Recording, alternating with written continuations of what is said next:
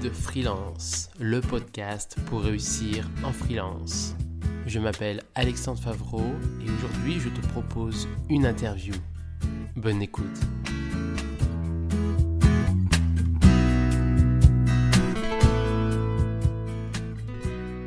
Bonjour Anna Peters, bienvenue dans mon podcast euh, Guide Freelance et merci d'avoir accepté euh, cette interview. Bonjour Alexandre et merci à toi pour ton invitation. Pour commencer, tout simplement, comme pour tout le monde, je voulais que tu te présentes. Tu as été freelance, maintenant là, tu fais plutôt de la formation pour les freelances. Justement, euh, parle-moi de, bah, de toi, ce que tu fais actuellement et ton parcours professionnel. Oui, alors euh, ce que je fais actuellement, donc euh, j'ai créé DigiAtlas, qui est donc une école en ligne dédiée à l'apprentissage du marketing digital pour les freelances et les indépendants. Après moi-même avoir été freelance pendant sept ans, ce que, en fait, on accompagne, on est une équipe de sept aujourd'hui, des indépendants sur toutes les problématiques euh, de leur présence en ligne, la création d'un site internet, le référencement, les réseaux sociaux. Et euh, on se rend compte euh, aujourd'hui que le, nombre de reconvertis, il est de plus en plus important. Et voilà, c'est ce qu'on fait au quotidien, c'est d'aider des gens aussi à vivre de leur nouvelle activité. D'accord. Et justement, avant, tu étais freelance. Tu étais freelance dans quoi? Tu peux en parler un peu plus en détail? Bien sûr. Alors, j'étais euh, freelance en marketing digital. Euh, je faisais pas mal de plans d'action et de stratégie. Et je me suis euh, spécialisée un peu après en inbound marketing, notamment sur des CRM et des logiciels de marketing automation type HubSpot et ActiveCampaign. D'accord. OK. Et justement, par rapport aux formations web marketing, est-ce que tu peux en parler un peu plus en détail? C'est des formations en présentiel, en distanciel, euh, quel type de, matière tu as, etc. Eh non, nous, on est 100% en ligne. C'est le cas depuis toujours. C'est le cas depuis euh, avant confinement. On est Calliope aussi, donc euh, certifié finançable par le biais du CPF, des OPCO et de Pôle emploi, puisqu'on est aussi au catalogue qualité Pôle emploi. Les cours, donc il y a un cours par semaine. donc les apprenants ont accès à leur plateforme on a le personal branding, donc apprendre à créer sa marque personnelle, euh, parce que quand on est freelance, on se vend soi, et évidemment, c'est essentiel. On apprend à créer un site internet, on apprend à le référencer, on apprend à utiliser et bâtir une communauté sur les réseaux sociaux, à euh, utiliser LinkedIn. Euh, et puis, en fonction des profils, donc on a un catalogue de formations avec 5-6 formations aujourd'hui, et en fonction des profils aussi, on, oriente sur leurs besoins éventuels de compétences évidemment, un e-commerçant, il aura des besoins euh, sur tout ce qui est affiliation ou marketplace et pour comprendre comment ça fonctionne. voilà, on a aussi ces sujets-là pour euh, une, une, cible un peu plus large. D'accord. Et justement, tu es passé de freelance à formateur euh, aide pour les freelances. Pourquoi tu as passé de cette activité-là à l'autre? Parce que j'éprouvais tellement d'envie et euh, de, pouvoir aider les autres à se lancer. En fait, je me suis lancée assez jeune et très tôt, c'était en 2013. C'était pas du tout à la mode. Alors, il y a eu un, boom du freelancing, euh, je dirais en 2016 à peu près, enfin, de, ce que je voyais, des acteurs qui commençaient à arriver. Et au départ, eh bien, j'étais déjà, je me sentais très seule. Je savais pas du tout comment faire, euh, ni pour trouver des clients, ni j'avais pas de réseau non plus. Et hum, au démarrage, il pas mal d'amis qui me disaient Mais Anna, euh, en fait, tu fais quoi de tes journées? Et puis, euh, quelques années plus tard, ils me disaient Mais en fait, Anna, est-ce que tu peux m'aider à me lancer? Et au fur et à mesure du temps, j'ai rentré dans cet, écosystème de freelance. Euh, je vivais à Nice à l'époque, je suis rentrée à Lyon, c'était en 2015, et puis dans les coworking, on venait aussi me voir, des profils plus créatifs pour les accompagner au niveau digital, et, là j'ai eu très envie, très envie de lancer ça. C'était euh, le, why, c'est vraiment euh, pouvoir aider les, les, personnes à, à s'écouter et faire un job qui ont du sens. Quoi. Et pour moi, euh, chacun a son, sa zone de génie aussi qui peut exploiter pour pouvoir vivre avec un mode de vie qui lui convient. Et c'est pour ça que j'adore accompagner tous les profils qu'on a tous les mois chez DigiAtlas. D'accord. Là, on va en venir un peu plus à ce qui va bah, plaire aux freelances, hein, ces différents conseils qu'on peut donner aux freelances.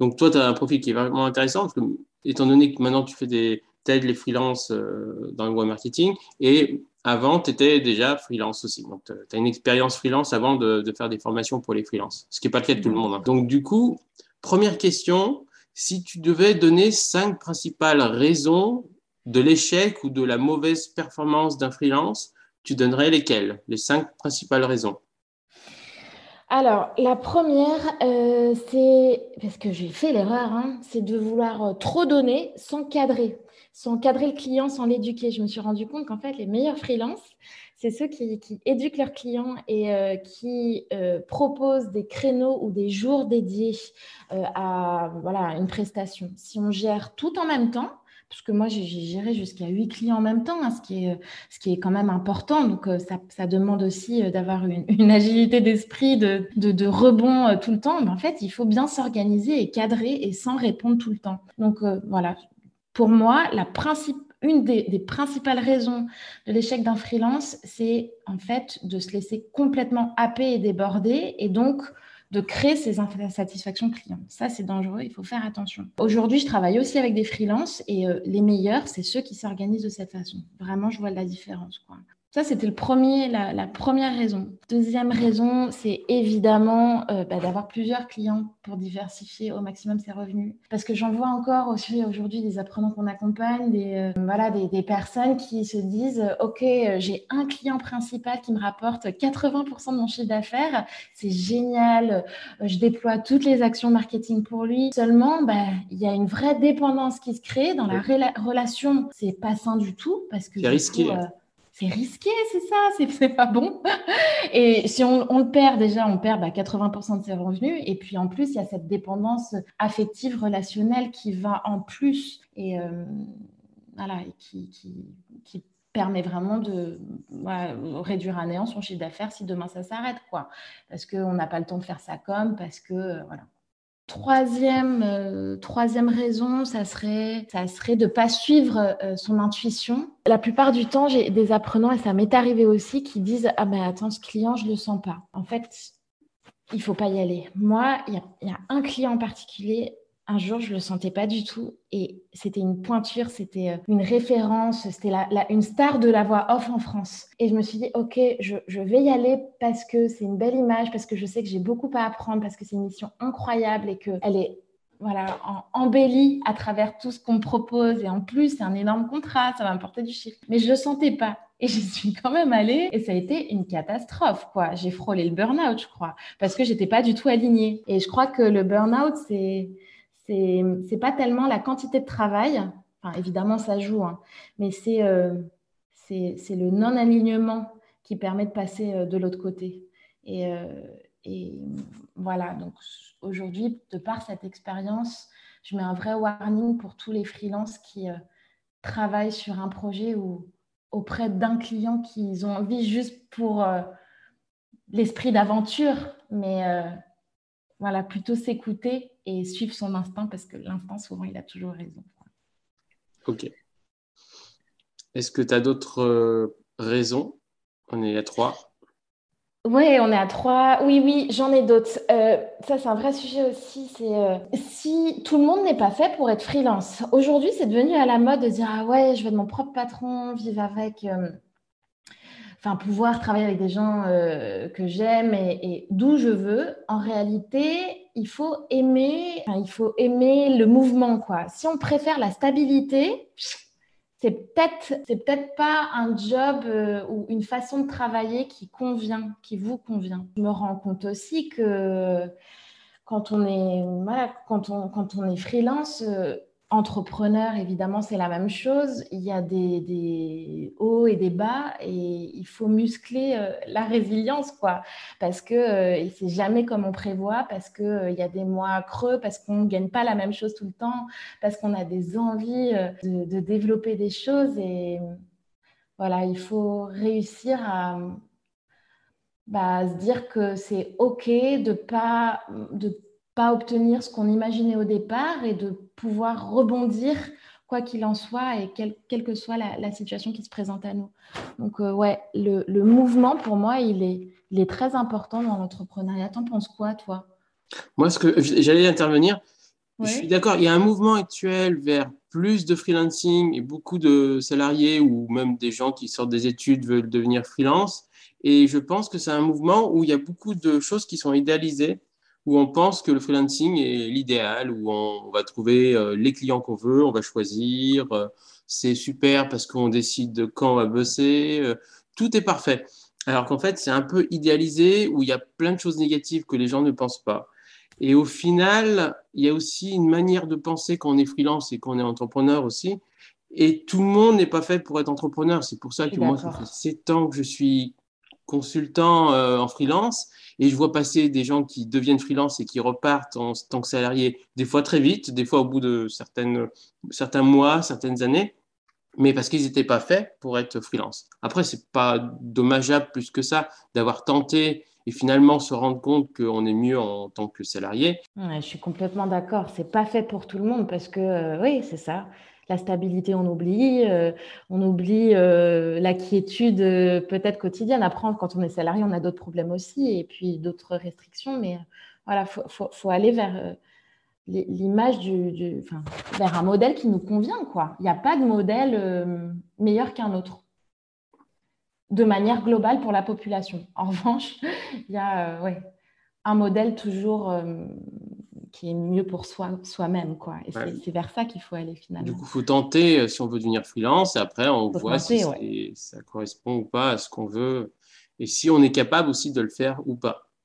C'est ça, c'est ça, parce qu'il faut, faut, être capable euh, ouais, de, de, pouvoir rebondir euh, sur les imprévus, de pouvoir euh, donner corps et âme au départ, de pouvoir... ouais, en fait, c'est du travail. on ne peut pas dire qu'on se la coule douce en freelance, c'est pas vrai ça. Pas du tout, mais des fois, on, oui, on entend dire qu'on trouve facilement des clients, on va choisir nos clients, on va choisir nos horaires, tout est parfait, alors qu'en fait, dans la réalité, ça dépend des gens. Et puis, dans la plupart du temps, ce n'est pas le cas. Et des fois, j'entends parler, euh, ah bah, l'activité, euh, elle est cyclique pour certains et c'est facile de la rendre moins cyclique parce qu'il suffit de trouver des clients récurrents. Et des fois, j'entends des trucs, un peu comme ça, genre, euh, c'est facile, il suffit de. Il n'y a qu'un faucon. Alors qu'en fait, ce c'est pas si simple que ça. Moi, ça fait sept ans que je suis consultant en référencement naturel. il y a des moments où on a beaucoup d'activités, des moments où on en a moins. Et, mm. et malgré les sept ans, c'est pas aussi simple de trouver euh, une activité euh, lissée dans le temps, etc. C'est ça, et je, trouve que en fait, quand on est freelance, au-delà de développer cette résilience-là, on, on, s'habitue aussi à avoir cette adrénaline parce que il y a des coups de boost, il y a des opportunités. On se dit ah ouais, c'est génial de travailler avec cette personne, ah ouais, c'est hyper stimulant. Et puis, et puis à un moment, ça se calme, on se dit oh là, il est où mon shoot d'adrénaline quoi? Qu'est-ce qui se passe? Warning. et du coup, c'est aussi accepter les moments un peu plus calmes. Et je pense que ça dépend des personnalités, ça en réalité. Oui. Euh, voilà. Est-ce que tu as encore une raison? On en a encore une si tu veux arriver à 5. C'est pas obligatoire. Si, bon, ça c'est une évidence en fait. C'est euh, quand, on, quand on décide de travailler seul, euh, sans s'allier à d'autres freelances avec des compétences transverses, bah, forcément ça marche beaucoup moins bien. Moi, je réalisais aussi à l'époque, hein, euh, j'ai tout de suite décidé de prendre un, espace de coworking. Pourquoi? Parce que j'avais besoin de créer cette bulle en fait professionnelle, mais j'attendais pas tellement de réseau sur place. En revanche, euh, j'ai toujours beaucoup donné et beaucoup mis en relation les, personnes les unes avec les autres. Et je réalise en fait que le réseau, c'est juste fondamental. Il euh, ne faut pas euh, s'attendre, comme j'ai fait d'ailleurs en, prenant un espace de coworking à l'époque, euh, d'avoir des missions qui tombent comme ça parce que je paie un emplacement mensuel, mais c'est euh, par les actions qu'on fait et le réseau de freelance avec qui on travaille, qu'on recommande, qu'on place sur des missions, qu'on place sur le plan d'action qu'on réalise pour le client, bah, qui font que on va penser à nous plus tard. c'est la complémentarité des compétences qui, pour moi, est fondamentale. Donc, celui qui reste seul dans son coin et qui ne euh, bah, veut pas travailler avec les autres, ne veut pas travailler avec des concurrents qui ne sont pas des concurrents mais des alliés, en fait, souvent, il ne réussit pas longtemps. Et puis, il s'épanouit pas surtout, parce qu'on est des animaux sociaux, nous les êtres humains. Donc... Euh. Oui. Après, tout dépend des personnalités aussi, mais je suis d'accord, c'est le réseau qui permet de durer bah, sur la durée. Euh, on peut toujours euh, faire un peu de réseaux sociaux, on peut faire des plateformes, plateformes de mise en relation, on peut faire plein de choses, mais ceux qui réussissent à moyen long terme, souvent, c'est le réseau. Donc, il faut vraiment faire du réseau. Moi, j'ai envie de dire du réseau en physique, face à face parce que là, on, sort du Covid et j'ai l'impression qu'il y a de moins en moins de gens qui, qui font du face-à-face. C'est difficile de faire revenir les gens. Moi, je fais pas mal de, d'événements, euh, notamment de freelance. je vois que ça revient, mais petit à petit. Et notamment les nouveaux freelances qui n'ont pas cette habitude de faire du face-à-face et qui essayent de faire du, distanciel. Moi, je conseillerais forcément de faire du face-à-face pour nouer des partenariats, pour euh, nouer des relations avec les gens qui mm. pourront te recommander, notamment des freelances, mais pas que, pour trouver des mm. clients, etc. C'est le réseau. Et puis, c'est sympa aussi d'avoir des gens qui sont dans, dans les mêmes activités ou des activités différentes et qui pourraient avoir des réponses à tes questions, te donner des idées d'amélioration. Et ça, c'est important. Oui, et moi, je me souviens quand je démarrais mon activité, je ne sais pas comment tu l'appréhendais, toi, Alexandre, parce qu'on s'est connus, je crois, via les, les, les, les, aftermath à l'époque, oui. Euh, que, je co-organisais. En fait, au, démarrage, avant que je les co-organise, donc j'étais euh, juste euh, visiteur, quoi. Et puis, avant mon premier rendez-vous réseau, j'avais une boule au ventre. Je me dis, mais oh là là, qu'est-ce que je vais raconter? Mais quelle pression Et puis, on se dit, mais euh, finalement, on se sent seul. Pourquoi pas rencontrer des gens qui font la même chose? Et je suis certaine, et après en, en avoir organisé, je suis sûre que toi aussi, tu le vois, des freelances qui démarrent et qui ont peur de s'exprimer. Du coup, on va, on va les voir. Et je, me rends compte que, en fait, ça peut être difficile de, juste parler de son activité parce qu'on a peur de ne pas plaire, quoi. Alors que c'est plutôt simple finalement. À la fin, on se rend compte qu'on se fait des copains et c'est comme ça que ça se noue le réseau. Oui, bah, je pense que tout le monde, enfin quasi tout le monde est dans ce cas-là au début. et il y en a plus que d'autres, des introvertis, des timides qui ont plus de difficultés que d'autres. Hein. Moi-même qui venais d'un milieu de commercial en assurance, eh ben, c'est pas facile hein, au début. Hein. Je, sais que c'était pas facile. On se sent peut-être pas crédible, on se sent peut-être pas euh, intéressant, et puis on a peur un petit peu du jugement, et, etc. Et au final, et puis de toute façon, la, la prise de parole en public aussi. Hein. Parfois, il y, a des tours de table, comme dans les événements que j'organise. Donc tout le monde euh, t'écoute. Ça dure pas bien longtemps, mais tout le monde t'écoute. Ça, tu peux prendre peur. Mais en, il faut justement pour les organisateurs, moi ou d'autres personnes, toi, etc., c'est vraiment mettre les gens euh, en confiance pour leur dire, mais il n'y a pas de jugement, c'est juste de l'entraide, du plaisir, un bon moment à passer. Et le but, c'est voilà, de nouer des partenariats, des, des, gens qui vont te recommander par la suite, et tu feras pareil, tu les recommanderas, mais en prenant du plaisir. Et en fait, tu prends du plaisir dans des événements comme ça. Bah, oui, oui, si on part euh, sans voilà, sans, attente particulière, juste pour rencontrer des gens et voir euh, bah, qu'est-ce qui, qu'est-ce qui peut être intéressant. On fait des belles rencontres aussi, en fait. Hein. C'est pas... il, faut, il faut justement partir sans se dire je vais vendre. Si tu viens à un événement et tu veux vendre, tu vas faire ton petit pitch, tu vas faire ta petite communication, tu vas parler de toi. Et au final, c'est pas du tout ça qu'il faut faire. Il faut se dire, je veux rencontrer des gens bien, et tu vas rencontrer des gens bien tu vas discuter avec les gens, tu vas apprendre à les connaître, tu vas t'intéresser à eux, et eux, par rapport à ton comportement, tu vas leur plaire aussi, et au final, chacun va discuter de son activité, il va dire, bah, cette personne est sympa, elle me semble compétente, je vais la recommander, ou je vais travailler avec elle donc, sur un projet, etc.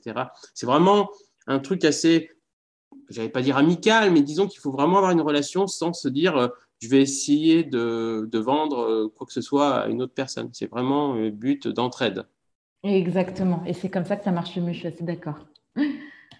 Voilà. Et puis oui, mon cinquième conseil, en fait, c'est ça, c'est oser, euh, oser briller, en fait. Euh, oser briller, oser, oser parler, oser communiquer sur les réseaux sociaux, on se rend compte bah, que ceux qui osent pas, c'est justement par euh, la peur du, regard de l'autre ou la peur de trop se mettre en avant. Mais en fait, bah, c'est comme ça que ça fonctionne. Et euh, mm. si vous osez, euh, en réalité, il n'y a pas de raison. Moi, pendant longtemps, en fait, je n'osais pas me mettre en avant, je n'osais pas communiquer sur les réseaux sociaux parce que j'avais peur justement d'avoir une image un peu trop égotique. Puis le personal branding, finalement, c'est clé dans la communication, surtout quand on est freelance, parce qu'on se rend compte que d'une, c'est comme ça qu'on nous connaît, à beaucoup plus grande échelle que des apéros locaux. Même si les apéros locaux, on, se rend compte que c'est très important et il faut le faire en physique aussi. Mais au-delà de ça, euh, au-delà de ça, euh, ça permet aussi euh, de, pouvoir facturer plus cher. Donc, oser communiquer sur soi, euh, et son image, pour moi, ça c'est capital en fait. Ouais, mais je dis, je dis souvent, il faut couper le cerveau parce qu'on a soit le syndrome de l'imposteur, soit on se dit, il y a plus crédible que moi pour dire telle chose ou meilleur que moi dans mon activité, donc je vais, je vais laisser parler les autres, ou euh, je vais passer pour quelqu'un qui est qui se la pètent un peu si moi je dis des choses.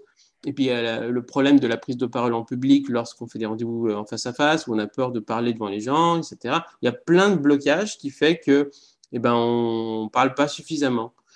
Et sur les réseaux sociaux, par exemple, on sait bien que la plupart des gens lisent les articles et les contenus des autres. Et il suffit, ça dépend des réseaux sociaux, mais par exemple sur LinkedIn, qui est un réseau qui marche super bien actuellement, si on publie, on sera vu par plein de gens.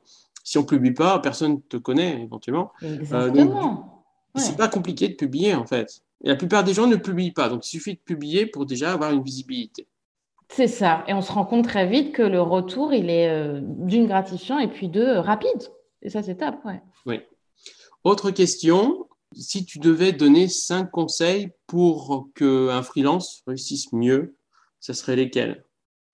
Alors, je dirais visualiser la réussite et l'image qu'on souhaite donner à son activité. C'est comme euh, aujourd'hui, moi, entrepreneur, évidemment, j'ai l'image de vers quoi est-ce que je veux aller parce que toutes les actions que je vais réaliser au quotidien vont conditionner l'investissement que j'en fais, aussi bien financier, aussi bien euh, de l'image de marque et aussi bien l'organisation quotidienne. Aujourd'hui, si je n'avais pas visualisé DJ Atlas comme ça, en amont, j'aurais pas eu une équipe, je serais restée seule, euh, j'aurais pas euh, développé euh, euh, cette image de marque ou réalisé ce produit tant que tel. En fait, tout ça, ça se décide. C'est là où est-ce qu'on veut aller. Et donc, où est-ce qu'on veut aller en tant qu'indépendant? C'est aussi, bah, est-ce que j'ai envie de travailler trois jours par semaine? Parce que je suis jeune maman et j'ai envie du temps pour mon bébé C'est est-ce que j'ai envie de travailler sur tel univers métier plutôt qu'un autre? Donc en visualisant, ben ça, ça fait toute la différence selon moi. Ok. Deuxième conseil, je dirais euh, soigner, soigner la relation, absolument la relation qu'on entretient avec un client, parce que c'est lui qui va nous recommander par la suite. Et le bouche-oreille positif, finalement, c'est le meilleur marketing qui soit, qu'on se le dise. Donc, euh, quelle que soit l'issue euh, de la, de la fin d'une mission, qu'on veuille proposer davantage, qu'on veuille proposer des formules d'abonnement ou autres, réussir cette relation et communiquer proprement en laissant par exemple un tableau de bord où euh, le client peut suivre en direct euh, des comptes rendus d'activité, bah, ça c'est clé. J'ai vu euh, un freelance vidéaste par exemple qui n'aimait pas communiquer à son, client, ne lui répondait pas au téléphone, mais ça c'était dramatique quoi. Pour moi, celui qui réussit, c'est vraiment celui qui a un relationnel, un bon relationnel avec lui et à des livrables évidemment de qualité, parce que sinon ça ne suit pas. Quoi. Voilà. Qu'est-ce que tu en penses? Bah, Pour l'instant, c'est tout bon. je suis d'accord avec toi. ouais, J'ai pas grand-chose à rajouter, c'est pour ça que je dis rien. D'accord. Troisième conseil pour réussir en freelance, je dirais euh, organiser son, agenda en fait toutes les semaines pour bloquer des moments off euh, et des moments off. Bon, déjà pour souffler, ok. Euh, moi, je le faisais pas beaucoup, hein, pour être honnête, mais c'est important de pouvoir s'accorder aussi du temps d'aération parce que c'est comme ça que la créativité, elle, elle est stimulée. C'est pas en restant tout le temps les yeux rivés sur son écran, ça marche pas comme ça. Moi, souvent, les idées, elles arrivent quand je suis sur mon vélo ou quand je fais des trucs qui n'ont absolument rien à voir, qui arrivent à des moments euh, oui. que j'imaginais pas en fait, parce que il y a une bande annonce qui continue toujours de tourner et, euh, et bloquer des moments, surtout pour la communication. Évidemment, là. Euh, je vais, prêcher pour ma paroisse et c'est une évidence, mais euh, voilà, plus on communique, comme tu disais, sur personal branding, ne serait-ce que LinkedIn, mieux c'est parce qu'on a, on a aussi un flux de clients réguliers qui arrivent à nous et qui nous connaissent. Donc il faut entretenir ça. Ce n'est pas par pic en fait, hein. il faut le faire, ça c'est important. Voilà, et euh, je dirais euh, pour terminer, eh bien, euh, comme tu le fais aussi Alexandre, c'est être présent auprès d'un écosystème de freelance et d'indépendants. Alors soit par catégorie métier, parce qu'il en existe énormément, soit bah, par écosystème, quoi. l'écosystème freelance que toi tu animes aussi Alexandre. Nous, on, a une, chouette communauté aussi où on met les apprenants en lien les uns avec les autres dans toute la France et, et je réalise juste à quel point euh, c'est stimulant aussi. quoi. Et je, reviens toujours un peu à la même chose, c'est euh, finalement s'entourer de personnes positives qui, ont envie euh, de faire bouger les choses et qui, en fait, sont passionnés. Et ben, c'est des rencontres qui peuvent être intéressantes professionnellement aussi. quoi. Voilà. D'accord. J'ai une autre question. Euh, quelles sont les trois qualités que tu trouves chez les freelances qui réussissent le mieux? Ça va un peu résumer euh, les, points que je nommais un peu, un peu en amont, mais c'est bon, évidemment l'expertise, parce que sans expertise, ça ne fonctionne pas, hein, qu'on se le dise. Le relationnel, parce que grâce au relationnel, on convertit aussi euh, les prospects en clients, et l'organisation. D'accord. Et est-ce que tu vois des blocages ou des erreurs fréquentes chez les freelances alors que tu aides ou euh, avant quand tu étais freelance aussi? Alors pour moi, les, les, blocages, ça va être plutôt mental. C'est les personnes qui vont douter de leur capacité à y arriver. Pour, pour les freelances qui se lancent, en fait, c'est Ah, tiens, je ne vais, vais pas y, arriver. J'ai peur. Euh, la peur, elle paralyse, ça cristallise. Ça, c'est voilà, il y, a des angoisses qui peuvent arriver aussi chez certains apprenants euh, qu'on accompagne et qui se disent, euh, voilà, qui croient pas en eux. Et je crois sincèrement que la confiance en soi, c'est ce qui permet de faire beaucoup de choses et faire avancer. C'est clairement l'état d'esprit ou le mindset du freelance dont on parle souvent. C'est conditionné par la confiance qu'on a, qu'on a de soi. Et c'est en osant, en sortant de sa zone de confort, de plus en plus souvent aussi, qu'on va muscler euh, cette résilience. Quoi. Et en fait, il n'y a pas de secret, il faut se forcer pour que ce soit simple et que ça devienne fluide ensuite. Donc, je dirais vraiment que ce blocage, il est, il est plutôt mental. Voilà. Est-ce que tu as d'autres erreurs que tu vois passer euh, chez les freelances? Hum, Oui, en fait, c'est ceux qui ceux qui abandonnent avant d'avoir essayé ou ceux qui se disent ciao, bonsoir avant d'avoir euh, tenté. quoi. Et ça, j'en ai vu deux là euh, en un an. Et euh, en fait, ils avaient peur d'essayer, ils ont été vraiment bloqués. Je crois que c'est c'est vraiment ça, le syndrome de l'imposteur, c'est d'arrêter avant d'avoir essayé, parce qu'on se sent être une imposture. Ça, c'est mmh. horrible en fait, quand ça arrive jusqu'à là. Je crois que c'est le paroxysme de la, du syndrome de l'imposture. Ouais, ouais j'en ai, ai vu passer aussi des gens qui n'essayaient euh, pas ou pas assez et ou pas assez longtemps. Parce que quand on essaye, la réussite n'est pas forcément tout de suite. Et des fois, ils essayent euh, quelques jours, quelques semaines. Et le résultat, il est certainement en quelques mois. Et au final, ils se disent Ah, bah, ça marche pas, bah, j'arrête ça. Et des fois, c'est plus en termes de type de prospection ou de type d'activité pour, euh, pour réussir, où les gens soit essayent très peu et au final euh, se rendent compte que, que ça ne marche pas selon eux et ils arrêtent tout de suite, alors qu'en fait, il faut toujours du temps pour que ça marche. Par exemple, le réseau, ils peuvent faire deux événements. Ah ben, j'ai pas été recommandé, ça marche pas, j'arrête. Et, ou LinkedIn, où ils commencent à faire du LinkedIn pendant peut-être deux, trois semaines, etc. Ah ben, j'ai pas de prospect, j'arrête. Et j'ai aussi ceux qui ne veulent pas tenter. Et j'en vois aussi passer. C'est alors, mm. soit parce qu'ils ont un blocage en se disant Ah ben ça, j'y arriverai pas, donc je tente pas. J'en ai, par exemple, qui disent Le réseau, c'est pas mon truc. Et je leur dis Mais vous en avez fait combien de, rendez-vous réseau? Ah ben j'en ai pas fait, ou j'en ai fait un. Ah bah oui, mais il faut tenter. Et surtout en freelancing, il faut vraiment sortir de sa zone de confort. Et d'autres, c'est plutôt l'inverse, c'est qu'ils se disent spécialistes dans, la manière dont, ils le parlent de telle ou telle prospection et ils disent non, non, mais ça marche pas. Ah bah non, non, LinkedIn, ça marche pas. Ah bah telle chose, ça marche pas. Et, et moi, je sais avec mon expérience qu'il y a des trucs qui marchent et des trucs qui marchent pas. Et surtout, il y a des choses qui marchent pour certaines personnes et pas pour d'autres. Mais pour le savoir, faut tenter.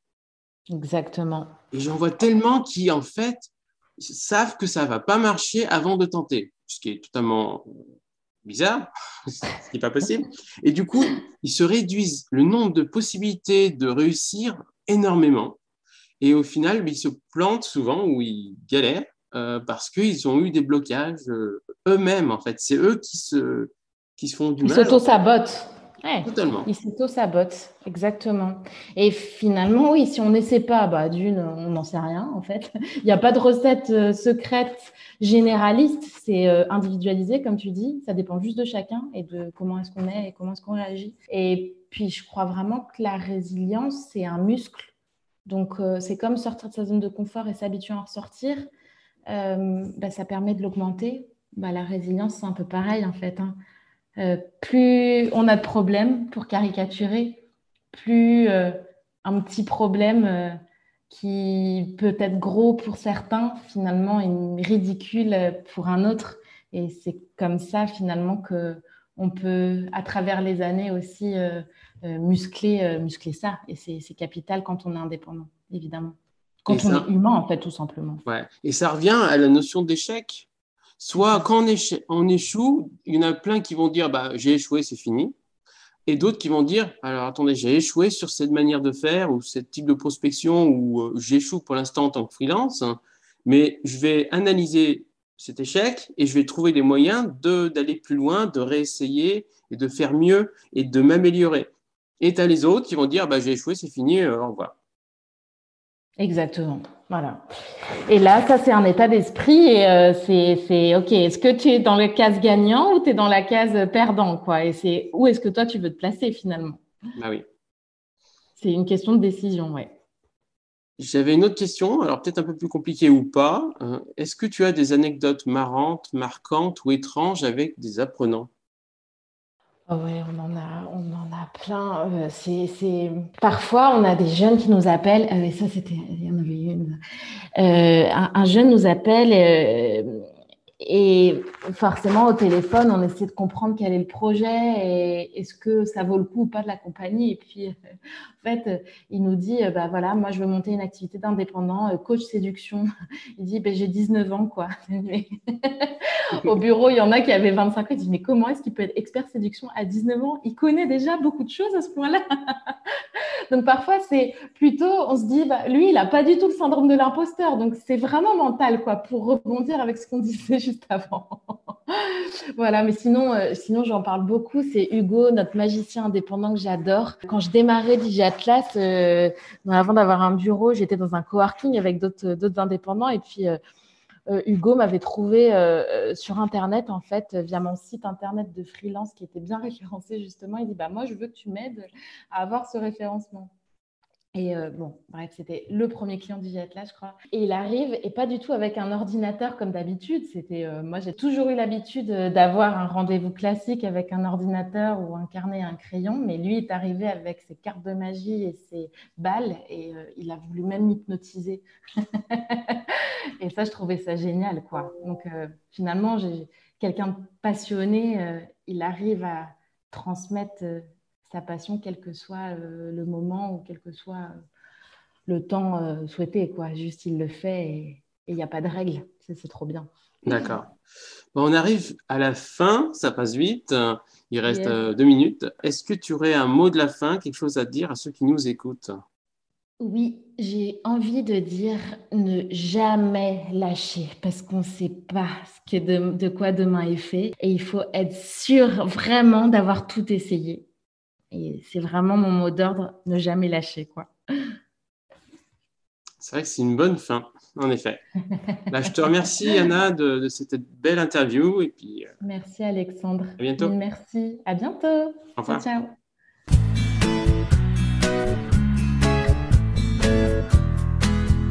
Merci d'avoir écouté cet épisode et n'hésite pas à écouter les prochains épisodes. À bientôt.